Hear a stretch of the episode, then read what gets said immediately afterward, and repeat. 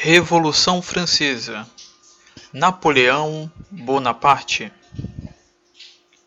Começamos esta aula estudando sobre Napoleão, um personagem que teve um destaque no período da Revolução Francesa. No início da Revolução, Napoleão Bonaparte era um jovem tenente de artilharia, nascido na Córcega em 1769 Napoleão frequentou o colégio militar em Paris. Sua ascensão na carreira militar foi rápida e brilhante. Em 1793, apresentou um plano para libertar a cidade de Toulon dos ingleses. O plano foi bem sucedido e Napoleão foi promovido a general com apenas 24 anos de idade. Em 1795 foi nomeado comandante do Exército do Interior, salvando a República do Diretório da ameaça de um golpe dos realistas no período da Revolução Francesa.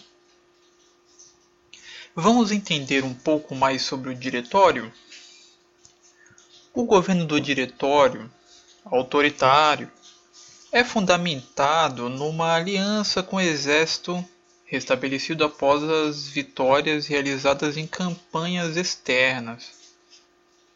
Foi o responsável por elaborar a nova Constituição, a Constituição do ano, do ano 3, de 1795, que protegeria os interesses da próspera burguesia comercial de duas grandes ameaças: a República Democrática Jacobina e o antigo regime com suas instituições feudais que tantos empecilhos criavam para a expansão dos negócios. Mas quem eram os jacobinos? O termo jacobinismo ou jacobinos é originado na Revolução Francesa.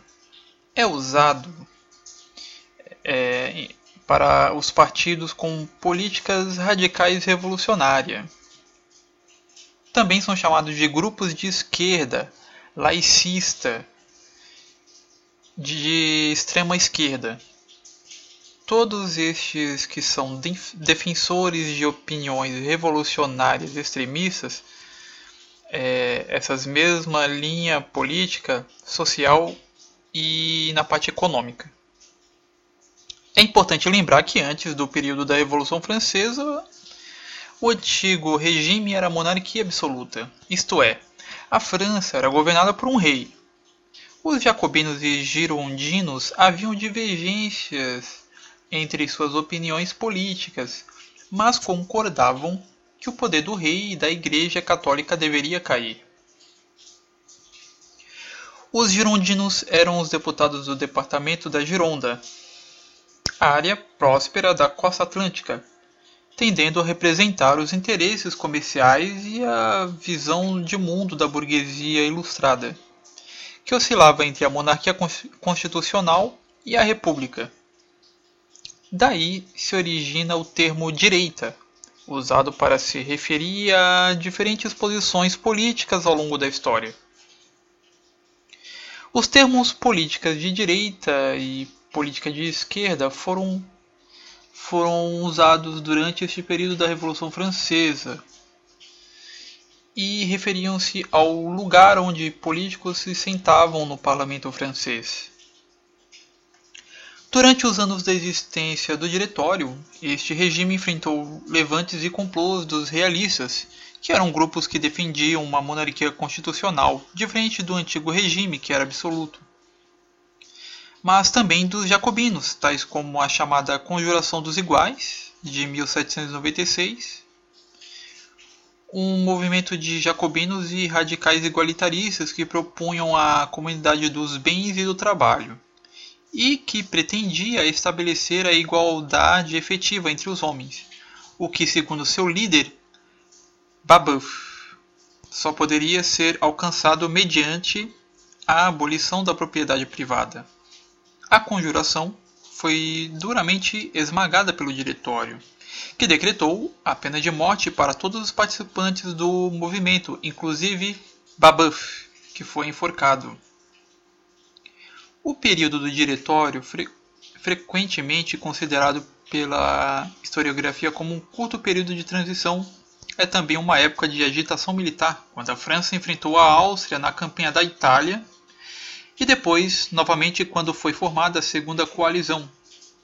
Uma outra empresa audaciosa realizada na época foi a Campanha do Egito, que muito contribuiu para a celebridade de Napoleão Bonaparte, jovem, talentoso oficial do exército que viria a se tornar uma das principais figuras da história da França.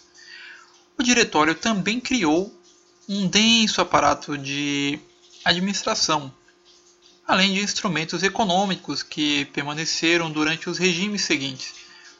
Culturalmente, o período é marcado pela recuperação da popularidade da religião, a respeito das medidas tomadas pelo regime, que tentava criar, sem grande sucesso, uma cultura republicana. Mas a insatisfação com o diretório não se limitava a determinados grupos. As eleições anuais também mostravam a desaprovação geral em relação ao executivo. Este, para defender o regime, muitas vezes recorreu a golpes de Estado, tais como o 18º Brumário do ano V, é, 4 de setembro de 1797, contra, contra a maioria realista recentemente eleita. Gradativamente, o diretório perdia apoio e muitos já propunham rever a Constituição do ano 3.